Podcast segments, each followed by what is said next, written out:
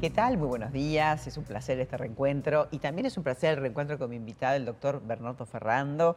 Él, ustedes ya saben, es el creador de la medicina MBU del Murucuyá, director de Casa Verde.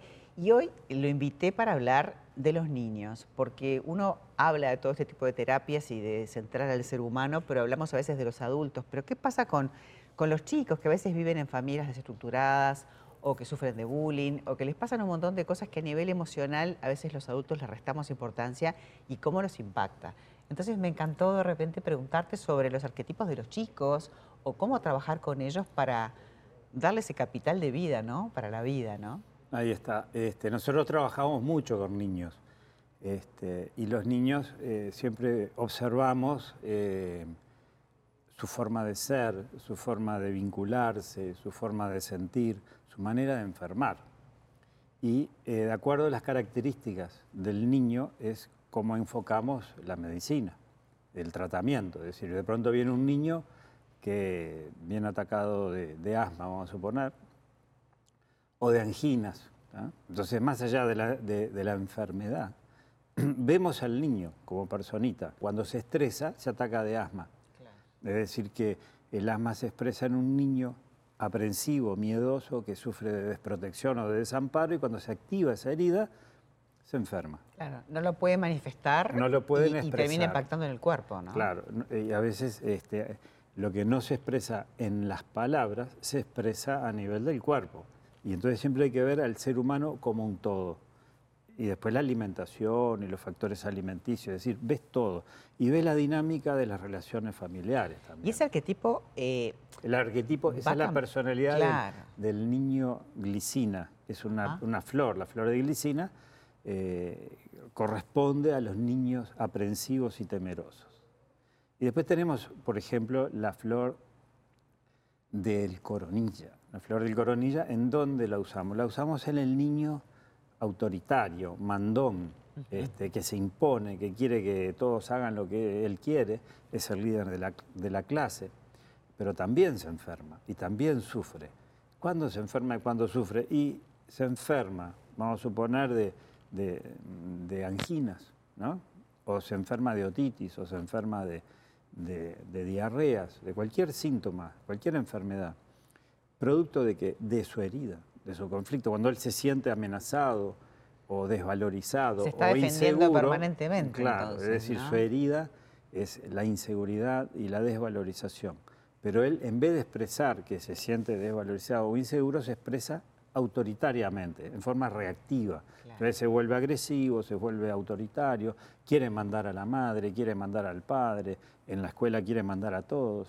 Y, las gotitas que ustedes preparan de, esa manera tan inocua y tan alquímica, ¿no? Eligiendo... Es una medicina alquímica, porque actúa sobre la energía vital, sobre, el alma del niño y va ayudándolo a, a sanar y a resolver los temas. Entonces muchas veces cuando trabajamos con una enfermedad o con un conflicto o con lo que fuera a nivel de adultos, vamos siempre al niño. De pronto tenés un niño que, es solitario, que le cuesta el vínculo con los demás, que no se relaciona con la gente. Es el raro, digamos. que quiere estar solo. Pero nadie, nadie pensó que le pasó de niño, ¿no? Exacto. Entonces de pronto es una persona muy estudiosa, muy intelectual, muy, pero le cuesta el contacto afectivo.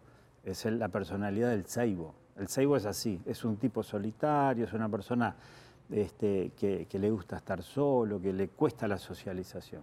Pero cuando uno estudia y analiza eh, la manera de enfermar, la manera de sentir, la manera de sufrir, vemos que hay un niño, que de niño de pronto era una familia, que habían muchos hermanos, y habían gritos, y habían maltrato, o habían conflictos familiares, y el niño saibo ¿qué hace? El niño saibo se, aparta. Se retrae, Se retrae porque no, no aguanta la agresividad del ambiente. Entonces aprende en su vida a que cuando hay conflicto, cuando hay peleas, se retrae y se aísla y le cuesta la socialización. Después desarrolla la creencia, ah, estar con gente genera conflicto, entonces yo voy a estar sola.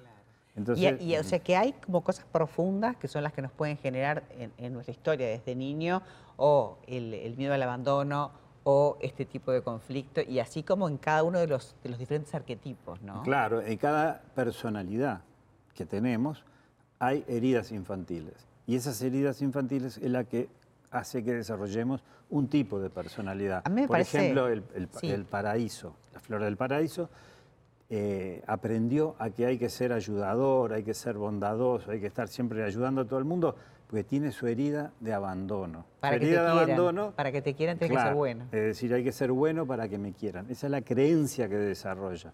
Tengo que ayudar a los demás para ser aceptado por el sistema. Entonces, este, porque hay una herida, un miedo al abandono. Es la flor del amor de hortelano que trabaja ese miedo. Pero no está siendo bueno con los demás, está siendo bueno para, para, para que te... O sea, hay como un interés ahí atrás. Todo, todo. Hay una búsqueda de amor. Claro. Hay una búsqueda de amor en cada ser humano, en cada manera de reaccionar. Hay, heridas de amor. Y, esas aunque heridas no seas de amor un niño y seas un adulto, también trabajas con esto porque va a ser encontrar lo que te pasó, el Claro, siempre en el adulto, cuando hay una disfunción, hay un niño herido.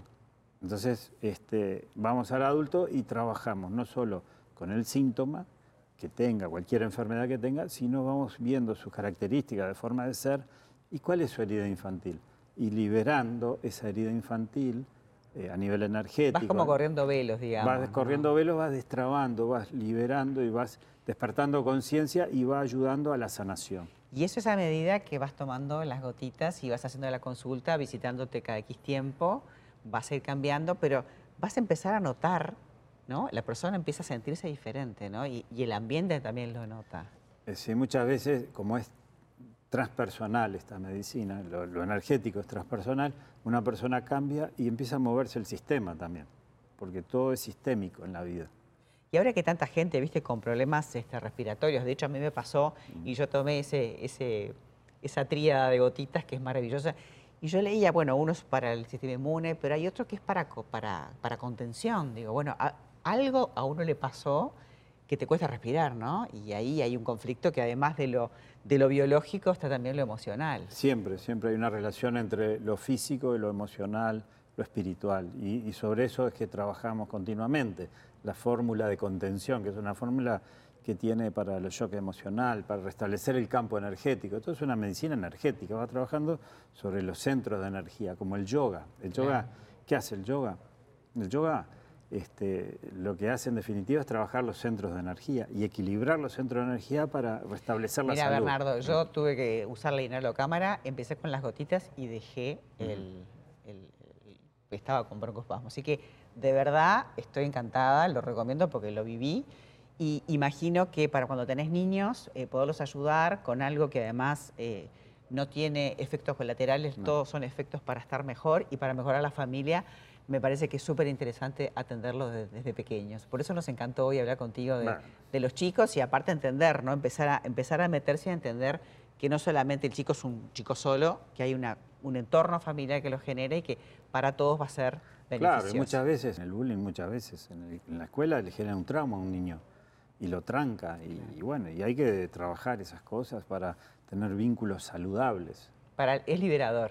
Claro, totalmente. Gracias por haber venido y gracias por esta medicina tan, tan linda. Eh, tuvimos la oportunidad de visitar además este Casa Verde para ver cómo lo fabrican y es una maravilla. Así que muchísimas gracias. Gracias a ti por todo. Qué placer este invitado que nos habla de salud a nivel emocional, espiritual, a nivel físico y sobre todo pensando en los chicos.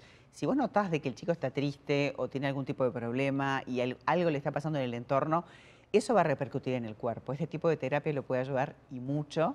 Así que es una linda